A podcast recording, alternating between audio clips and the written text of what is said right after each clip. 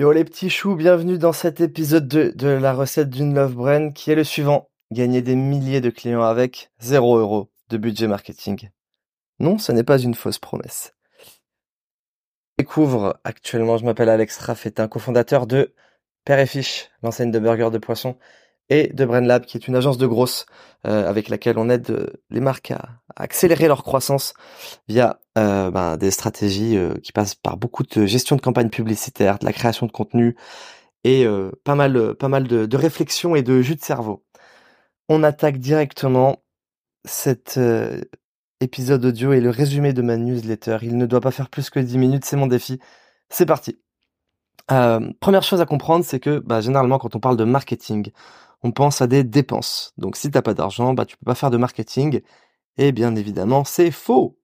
Euh, il y a plein de solutions euh, qui sont apparues sur les dernières années qui te permettent de récupérer des dizaines, des centaines, des milliers de clients sans dépenser un euro en marketing. Et je vais te montrer comment. Du coup, on a un programme un peu chargé euh, qui va être le suivant. On va attaquer par la psychologie humaine et ça pour moi c'est hyper hyper hyper important bordel.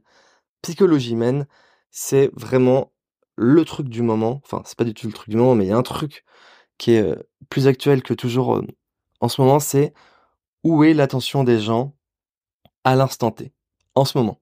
En fait, c'est faut comprendre comment l'attention des gens se situe, car en fait, il y a toujours des tendances.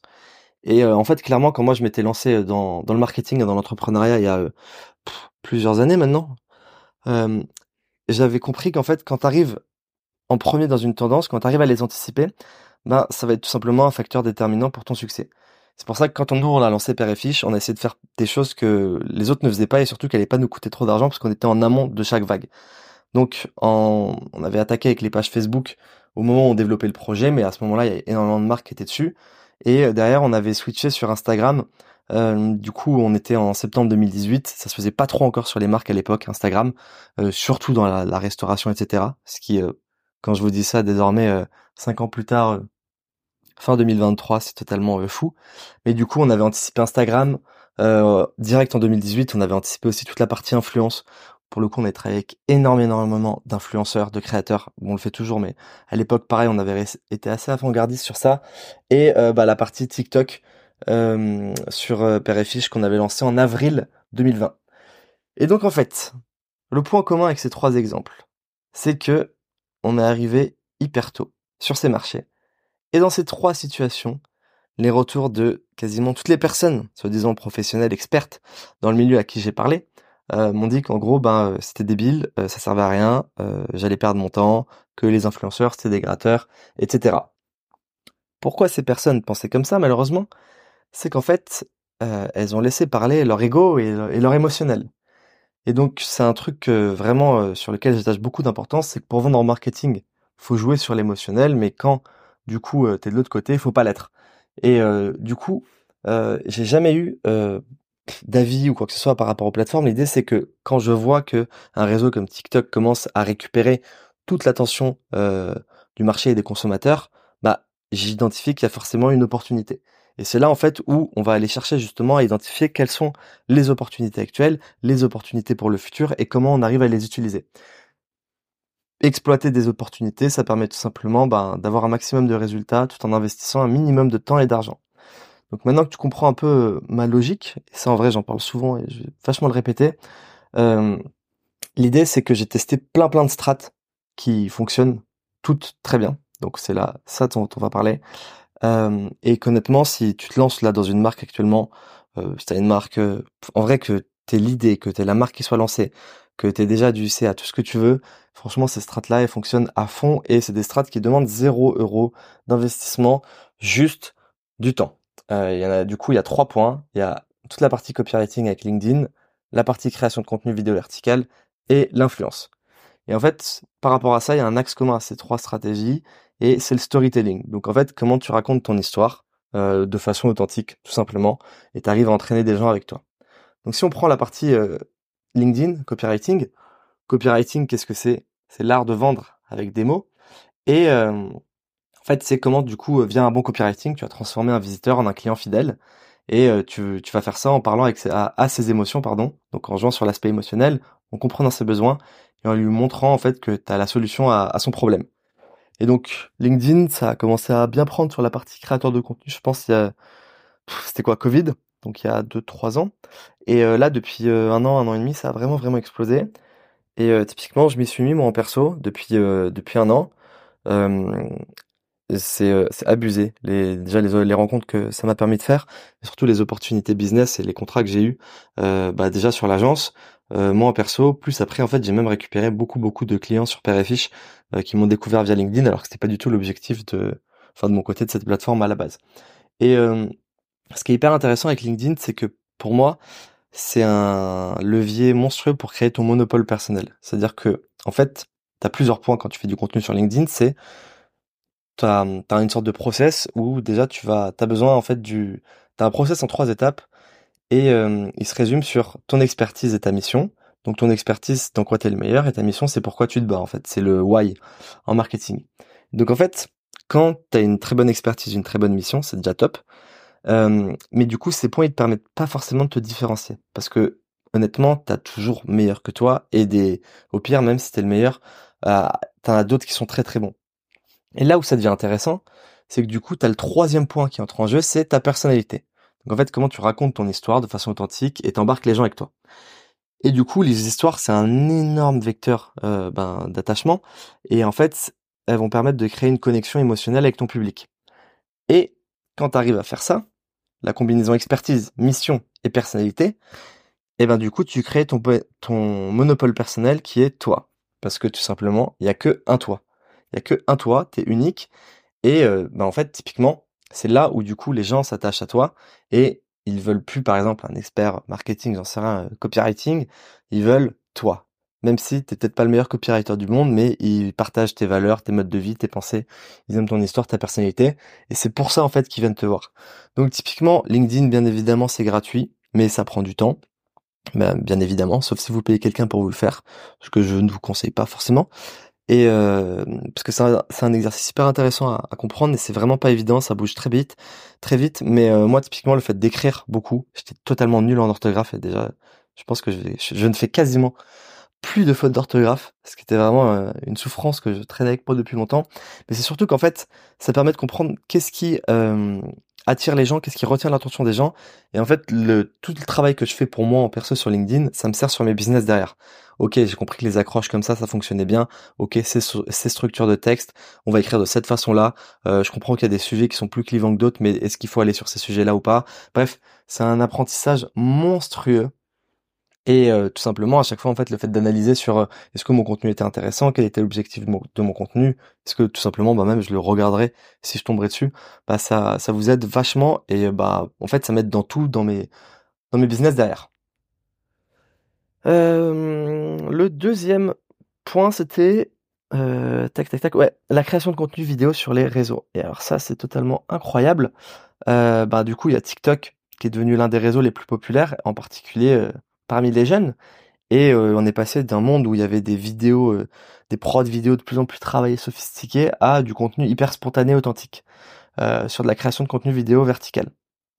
Et le truc qui a tout changé, c'est que il a ramené une viralité totalement monstrueuse. tout simplement en fait parce qu'il y a eu un pivot sur les algorithmes et qu'avant, ben, sur Instagram, on pouvait pas faire des millions de vues. Enfin Facebook même pareil, si on n'avait pas beaucoup d'abonnés. En fait, la TikTok, c'est une plateforme de recommandation de contenu. Donc souvent, enfin, 90% du temps, on se balade sur l'onglet pour toi. Et du coup, bah, si on fait du contenu pertinent, même en ayant zéro abonné, on peut faire 10, 20, 30 millions de vues. Ça s'est déjà vu sur des comptes en lancement. Mais déjà, même si on fait 100 000 vues sur des premières vidéos, c'est totalement monstrueux. Et euh, tout simplement parce que le, la plateforme va aller récupérer, enfin va aller euh, via l'algo, via aller analyser, via aller, va aller analyser bah, du contenu qui nous intéresse et qui nous semble pertinent. Et de toute façon, toutes les personnes qui sont sur TikTok qui m'écoutent savent à quel point cette plateforme est totalement incroyable sur la recommandation de, de contenu. Euh, du coup, ça nous a offert la possibilité de toucher un public hyper large sans avoir d'abonnés et aussi, surtout, sans avoir investi beaucoup d'argent en publicité.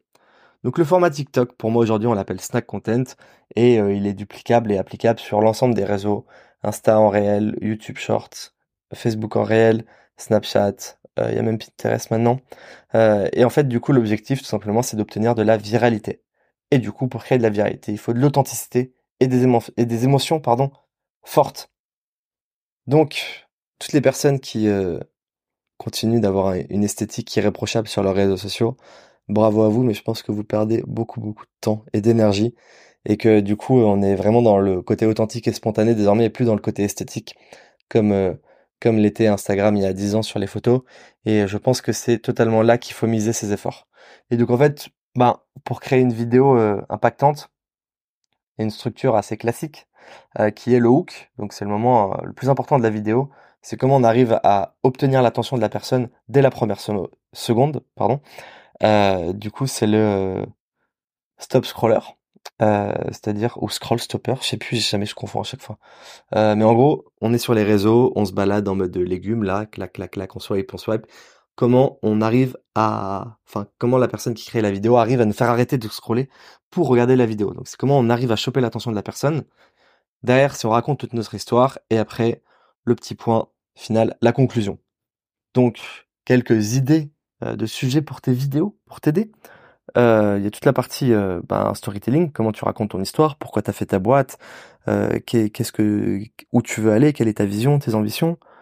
il peut y avoir des sujets comme quel est ton produit préféré, que disent les clients de ta marque, des formats réponse à un commentaire, des formats micro-trottoirs qui sont la grande grande mode de 2023.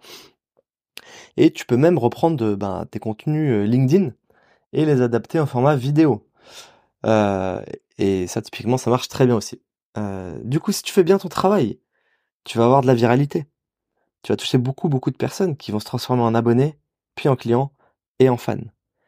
Si tu n'as pas de vue, ce n'est pas que tu es shadowban, que tu as euh, des problèmes d'algo ou quoi que ce soit, euh, que tu n'as pas utilisé les bons hashtags, c'est juste que ton contenu n'est pas intéressant. La viralité, elle est toujours là en 2023 et c'est juste que ça bouge très rapidement. Il y a beaucoup, beaucoup de concurrence, de plus en plus de gens qui arrivent sur le marché. C'est pour ça que c'est un travail d'apprentissage constant, mais en tout cas, si tu fais des choses qui respectent bien les, codes des réseaux, ça fonctionne. Bien évidemment, il y a toujours une part de, hasard dans tout ça. Et euh, il y a certains contenus euh, qui explosent et d'autres qui n'explosent pas. Et voilà, ce petit côté random que personne ne comprendra. Euh, en, gros, l'objectif à chaque fois, c'est vraiment de créer une connexion hyper forte et de, casser un peu ces barrières de je suis une marque et que les gens aient une sensation, une impression bah, de déjà te connaître et qu'ils aient envie de te faire confiance. Euh, clac. Et le troisième point, c'était... Ah oui, l'influence. Et attends, je voulais... Ah oui, je voulais aussi euh, préciser un truc, c'est que il y a beaucoup de gens qui disent qu'il faut des, stratégies de contenu euh, dissociées par, euh, par réseau. Euh, pas la même chose sur TikTok que sur Insta, que sur YouTube Short, etc. Je pense que c'est totalement la même chose aujourd'hui. Les algorithmes, ils fonctionnent exactement pareil. Ils ont tous copié le principe de TikTok. Et si tu as une marque B2C, euh, ben, tu as totalement intérêt à faire ça parce que c'est la création de contenu vidéo, c'est un jeu de quantité et de qualité. Et euh, c'est hyper, hyper compliqué euh, d'avoir en fait une stratégie spécifique par réseau. Ça va te prendre beaucoup de temps et tu vas perdre beaucoup de, beaucoup d'énergie et d'argent. Et à côté de ça, en fait, ton contenu, il est totalement adapté pour chaque réseau. Pour le coup, euh, je le teste beaucoup sur Père euh, sur les 30 derniers jours, enfin c'est 28 derniers jours exactement les stats, on a sorti 18 millions de vues en organique euh, entre TikTok, Insta, Facebook, YouTube et Snapchat. Donc si j'avais fait des strats avec je crois une dizaine de posts. Hein. Donc si j'avais fait des vidéos par réseau, j'aurais fait beaucoup moins. Et à côté de ça, en fait, j'aurais eu énormément de perditions par bah je passe du temps et j'investis de l'argent sur mon contenu, donc une fois que j'ai payé, bah autant le, diffuser partout. C'est comme si tu vas au resto, tu payes un menu, mais tu dis bah non je veux que je veux que le plat. Bah non, prends l'entrée et le dessert avec. Prends tout, régale-toi. Et du coup le dernier point c'est l'influence. Donc du coup influence, créateur de contenu, c'est la même chose. On les appelle euh, plus créateurs de contenu euh, maintenant, mais du coup en fait c'est des personnes qui sont suivies et qui ont le pouvoir de changer les comportements, euh, les attitudes de, et les opinions de ceux qui les suivent parce qu'ils sont potentiellement fans, tous les gens qui suivent quelqu'un. Euh, et du coup, c'est énorme. Euh, on l'a bien vu avec les débuts euh, en télé-réalité il y, a, il y a plusieurs années et à quel point l'influence elle a évolué c'est devenu un marché mature. Mais c'est un énorme levier, moi, pour scaler les marques. parce qu'en fait, surtout, quand tu te lances au début, quand tu galères, t'as pas de thunes, etc., que tu as un produit ou des services, bah, quand tu te lances, tu as des produits, tu as du stock, c'est juste que tu veux faire en sorte que les gens voient euh, ton produit, le découvrent et envie d'acheter tes ben aient envie d'acheter tes produits. Et donc du coup, l'idée par rapport à ça, c'est de d'identifier un maximum de profils pertinents, euh, que ce soit des micro-influenceurs au début pour commencer à après, puis après euh, élargir, aller plus loin. Mais du coup, c'est comment t'identifier plein, plein, plein, plein, plein de profils pertinents à qui tu vas envoyer un message, les contacter. Message, je le répète, via euh, mail et via euh, MP Insta, des messages personnalisés. Tu parles pas de collaboration commerciale, tu leur dis que tu les kiffes, que tu kiffes leur euh, valeur, leur leur travail, tout ce que tu veux et que tu as vachement envie d'avoir leur retour d'expérience sur ta marque, voir ce qu'ils en pensent. Tu leur envoies des produits sans rien leur demander en retour et euh, d'une manière générale, ils posteront eux-mêmes si ton produit ou ton service il est quali. Et en fait, par rapport à ça, tu vois, c'est très très chronophage la prospection, donc pareil, encore une fois, ça prend du temps, mais ça coûte pas d'argent et euh, tu vas trouver beaucoup de profils qui seront sensibles à ton histoire, tes valeurs, euh, ton combat et qui vont se reconnaître dans ta marque et qui vont avoir envie d'en parler à leur communauté. Et pour le coup, ça, ça fonctionne très très très très bien. Avec Père et nous on a fait plus de 1000 euh, collabs gratos sur 4 ans et demi, un truc comme ça. Euh, on a eu beaucoup même de youtubeurs euh, gratuitement comme Florian Honner, Fast Good Cuisine. Euh, et en termes de personnalité, les euh, tout ce qui est toutes les parties, toute la partie Insta, on a eu Mister V, Bastos, Natania, bon beaucoup de gros profils aussi avec qui on a réussi à bah, j'appelle ça collaborer, mais c'était plutôt des, ils venaient, enfin, ils, venaient manger gratuitement et ils faisaient des stories en retour, avec qui on a réussi à créer du lien et, et des relations, et honnêtement, ça nous a énormément aidé l'influence sur Père et Fiche. J'en faisais déjà beaucoup avant quand je faisais du e-com. Euh, pareil, on a dépensé des dizaines de milliers d'euros en influenceurs et pour le coup, des strates influenceurs, quand c'est bien fait, encore une fois, c'est comme tout dans la vie, quand c'est bien fait, ça fonctionne. Donc voilà, pour conclure, putain, 16 minutes, je m'étais dit, faut pas que ça dépasse 10 minutes, merde. Pour conclure, euh, tous ces points, ils sont articulés autour de du storytelling, comment tu peux raconter en gros au monde entier ton histoire de la façon la plus authentique possible. Vraiment, genre, te donne pas un rôle ou quoi que ce soit. Soit euh, toi, tel que tu es. Il y aura plein de personnes qui seront, qui se rattachera à à ta cause. Et, euh, et en fait, c'est euh, bah forcément toutes ces strates, elles demandent du temps, la régularité. C'est des strates long terme, hein, ça se fait pas du jour au lendemain. Mais je trouve que c'est un levier monstrueux parce qu'en fait, aujourd'hui, c'est totalement incroyable que, par exemple, moi avec mes restos, j'arrive à, à faire 20 millions de vues sur le mois quasiment euh, en ayant fait 10 euh, TikTok que j'ai tourné en une demi-journée, euh, si on retourne 10 ans en arrière pour avoir 20 millions de vues sur une marque, c'est totalement impossible. Fallait partir en télé, en radio, la presse, tout, ça coûtait tellement cher. Là, pour le coup, moi, mes 10 vidéos, ça m'a coûté que dalle. Et je sors 20 millions de vues. Et derrière, je récupère des abonnés, des clients dans les restos. Mes restos sont en croissance. Bref, c'est le bordel. Et j'encourage tout le monde à tester ces stratégies, justement. parce que, en fait, c'est encore une fois, c'est, ben, combien j'investis en temps et en argent et combien ça me rapporte. Et moi, le ROI sur Père et Fils, je sais même pas combien il est, mais il est totalement monstrueux. Voilà, c'est fini, c'est fini pour cette deuxième édition. Si tu souhaites accélérer la croissance de ta marque, tu peux bloquer un créneau sur euh, euh, pour qu'on en discute. Et, euh, et puis voilà, bonne journée.